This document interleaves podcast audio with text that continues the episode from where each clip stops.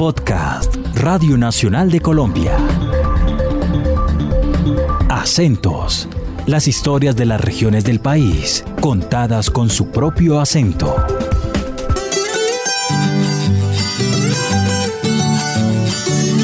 Santander es una tierra bendita, de donde brotan hombres trabajadores, mujeres hermosas y echadas pa'lante, con fama de bravas, bueno, solo fama. Una tierra rica en bellezas naturales y con imponentes accidentes geográficos que invitan a miles de personas a visitarla cada año. Pero Santander también es bendita por su rica comida. El que llega a esta región se sorprende saboreando hormigas con un abdomen bastante pronunciado, que se conocen simplemente como culonas. Se deleita con un cabrito con pepitoria, acompaña una carne oreada con una arepa amarilla o de maíz pelado o endulza su paladar con una olea rebosante de arequipe o sencillamente con un bocadillo veleño. Sin embargo, en esta oportunidad quiero invitarlos a que hagamos un recorrido por un plato que casi nunca falta en la mesa de los santanderianos, especialmente los domingos, y que nos identifica ante el país y el mundo. En este podcast los invito a que disfrutemos cucharada a cucharada del señor Mute. Que no recuerda lo que es el mute o la mazamorra ya confunde hasta la totuma y el lavadero porque esas jodas nunca las usan los extranjeros. Dicen los que lo disfrutan que el mute lleva de todo. Pues decidimos averiguar con alguien que lo prepara hace 30 años a ver de qué está compuesta esta sopa espesita de color amarillo y que huele muy bien. Don Hernando Pérez en el barrio San Alonso de Bucaramanga madruga como todos los domingos a preparar el tradicional mute que tiene ese sabor especial que muchos reclaman, que se elabore a base de leña. Mientras revuelve el contenido de la olla, va desgranando los ingredientes de este suculento plato. La característica pues es el maíz, ¿no? El maíz, el garbanzo, eh, la tripa, que el callo, eh, la carne que se le echa aleta, eh, se le echa pata, eso se cocina el día anterior y se le bota el primer cocimiento para que no quede grasoso. de las verduras contiene auyama, apio, papa amarilla, papa negra, garbanzo, alberja, y el guiso, el guiso que son que es parecido a, las guacas, se le echa guacas, se le echa rama de apio, se le echa pimentón y se hace el guisito y es lo último que se le echa y la cebolla junca. Entonces eso ya es el, toquecito de, de lo último. Para este hombre oriundo de la provincia de García Rovira, del municipio de Huaca para más señas, uno de los mayores tesoros del mute es que sea espeso, y para ello nos comparte la fórmula. El, maíz suelta almidón, eso lo cocinan con ceniza y eso se llama maíz pelado y ese es el que suelta el almidón y le da el espesito al mute y también lo ayudan las verduras. Las verduras también sueltan su, su almidoncito. Nosotros no las compramos picadas ya, sino nosotros mismos se pica la zanahoria, la uyama, eh, la papa amarilla, el apio, la papa negra. Eso se lava bien y se pica, mas no ya no se lava, porque si se lava se le bote el almidón, entonces no le va a dar el espeso. Y ¿El maíz no se lava? No, el maíz no se lava porque si se lava se le bote el almidón. Entonces ahí es como en unas partes que eso lo, lavan y le echan, entonces queda muy aguado. Y el mute tiene que ser cremosito, como puede ver, tengo muy buenas, como vuelvo a decir, clientela. Me gustaría que si no lo ha probado, lo probara. Y efectivamente lo probé, acompañado con yuca. Y mientras me enfrentaba a ese mundo donde navegan muchos sabores, el rostro sonriente de una mujer de 76 años, pero con la vitalidad de una de 30, se me acercó y me dijo que lo mejor para terminar el mute era un vaso de chicha de maíz. Doña Guillermina Monsalve sabe hacer muy bien este fermentado acompañante. La cocino tres horas. Sí. La, ya tengo el melado hervido, la panela y se la echo cuando ya está reposada. La dejo dos días durmiendo, ya ahí la cuelo en un trapito, con un trapito de costal. Guillermina es la mayor de las bailadoras. Un grupo de mujeres que arman la fiesta los domingos con coloridos trajes, en la calle que sabe a campo mientras los clientes disfrutan del mute de don Hernando. Esta madre de ocho hijos y quien enviudó hace casi 40 años contagia alegría y se disfruta cada canción de su música campesina. Me encanta. Yo creo que yo creo que yo bailé en el buche mi mamá, porque desde que yo conozco la carranga desde esos años, yo la carranga no la baldó. Para mí la carranga La música campesina. ¿Me quiere ver bailar tantito? Y échele al carro la chicha y no le deje de echar. Que si al caso me emborracho yo no voy a disgustar. Y efectivamente Guillermina hizo una demostración de sus habilidades para el baile. Y es que el mute es una fiesta, una fiesta gastronómica que reúne a las familias alrededor de la mesa. Cornelio González, un pensionado oriundo de la costa atlántica que hace más de 40 años se dejó cautivar por esta tierra, cumple la cita dominical para llevar a su casa varios platos de mute. Es un mute espeso, no le echan nada de, lo que es harina, es un mute, natural, eh, con leña, gente del campo, que eso es lo más importante. Y todo lo que le están echando es natural, no le echan nada de, condimentos así, de, purina, ni nada de esas cosas como acostumbra uno a comer el pollo aquí, que todo es con purina, y eso en realidad es muy dañino. En cambio esto sí es bueno esto en realidad le, fortalece a uno comerlo. ¿Y a quién le lleva mute hoy? A la familia. ¿Cuántos platicos para llevar? Llevo cuatro, tres mute, entonces ese es el amorcito de la familia hoy.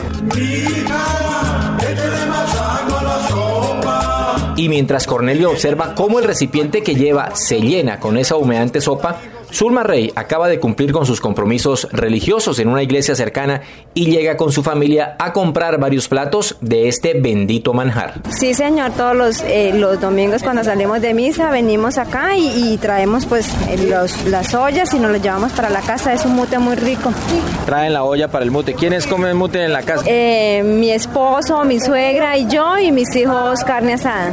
Eh, lo hacen muy delicioso y de verdad es muy tradicional, muy santanderiano. Para Rodrigo Antolínez Palencia, pintor al óleo y profesor de danza desde hace mucho tiempo, el mute es un arte culinario. Para quienes lo hacen, eso es un arte, tanto el mute que estamos probando hoy acá, como la chicha que hace la famosa chicha de doña Guillermina, eso es, un arte, eso no cualquiera no lo hace. Por su parte, Marisol Pinzón llega de hacer deporte en la ciclovía y se declara seguidora del mute y de su equipo del alma. Bueno, lo rico del mute santanderiano es la carne, el sabor, eh, así todo espesito, las carnes que trae, no, delicioso. Hincha del mute, hincha del Bucaramanga.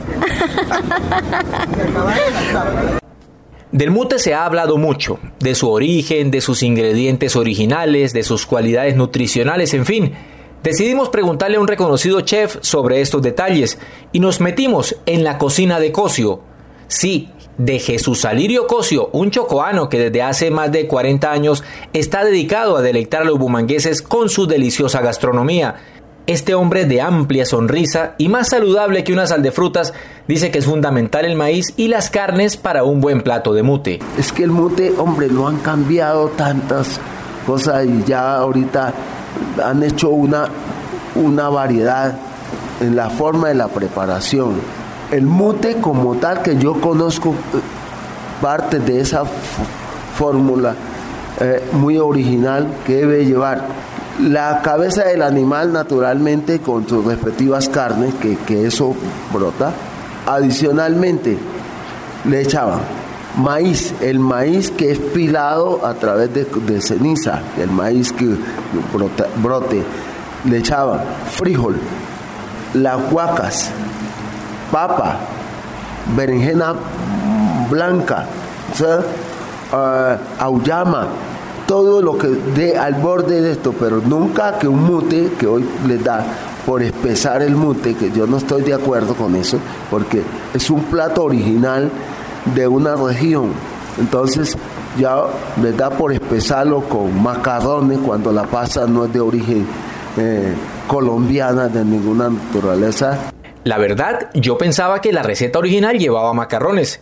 Sin embargo, este experimentado cocinero insiste en que no y asegura que para eso está el maíz. Es más, si quieren un alimento al que prácticamente la cuchara le quede parada, tiene una especial recomendación. Para que quede espeso naturalmente, maíz. Si es que por A o B necesita un poco más de espesor, cojan papa criolla y las papas criollas se precocinan o así crudas se parten y se echan en la licuadora, se licúa y se le aplica al mute y eso inmediatamente le da un espesor, un sabor extraordinario.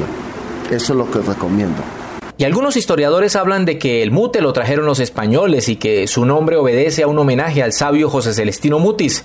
Sí, el médico que organizó la expedición botánica y que fue matemático, sacerdote y según cuentan hasta minero fue. Y en estas tierras, por acá en el municipio de Betas, el pueblo más alto que tiene este país. Y aunque también aseguran que la palabra mute es de origen quechua, que significa maíz, pues decidimos preguntarle sobre otra versión mucho más contemporánea que tiene Cosio, el cocinero mayor. Yo soy, yo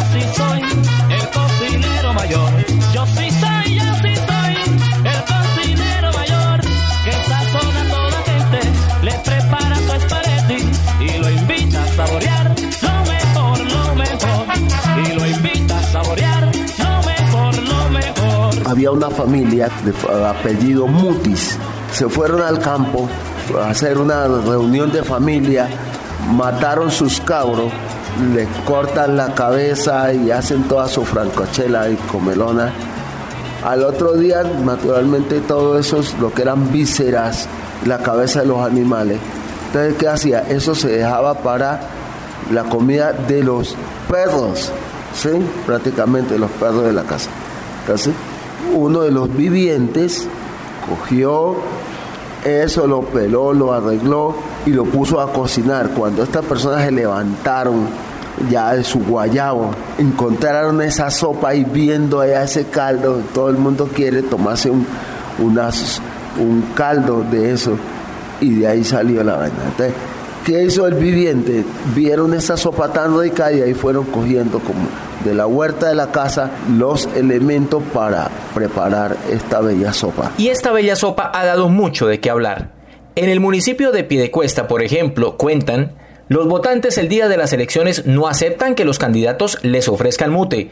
El historiador Gerardo Martínez nos cuenta por qué. En pie de cuesta Santander, la tradición era igual y daban carne buena. Una vez un candidato que tenía su restaurante dio un muy buen almuerzo con, con chatas, pero ocurría que los electores iban y almorzaban, pero no votaban por el, por el que le había dado el almuerzo.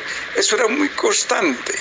Cuando la gente se guiaba, le he repartido 400 almuerzos y aparecían por ahí 30 votos, 50 votos, entonces era una desgracia. Por eso, un año, hace rato ya, se pusieron de acuerdo, no había tantos partidos, eran los rojos y los azules, de no dejarse robar más y entonces organizaron un gran almuerzo, cada uno, cada directorio, con mute.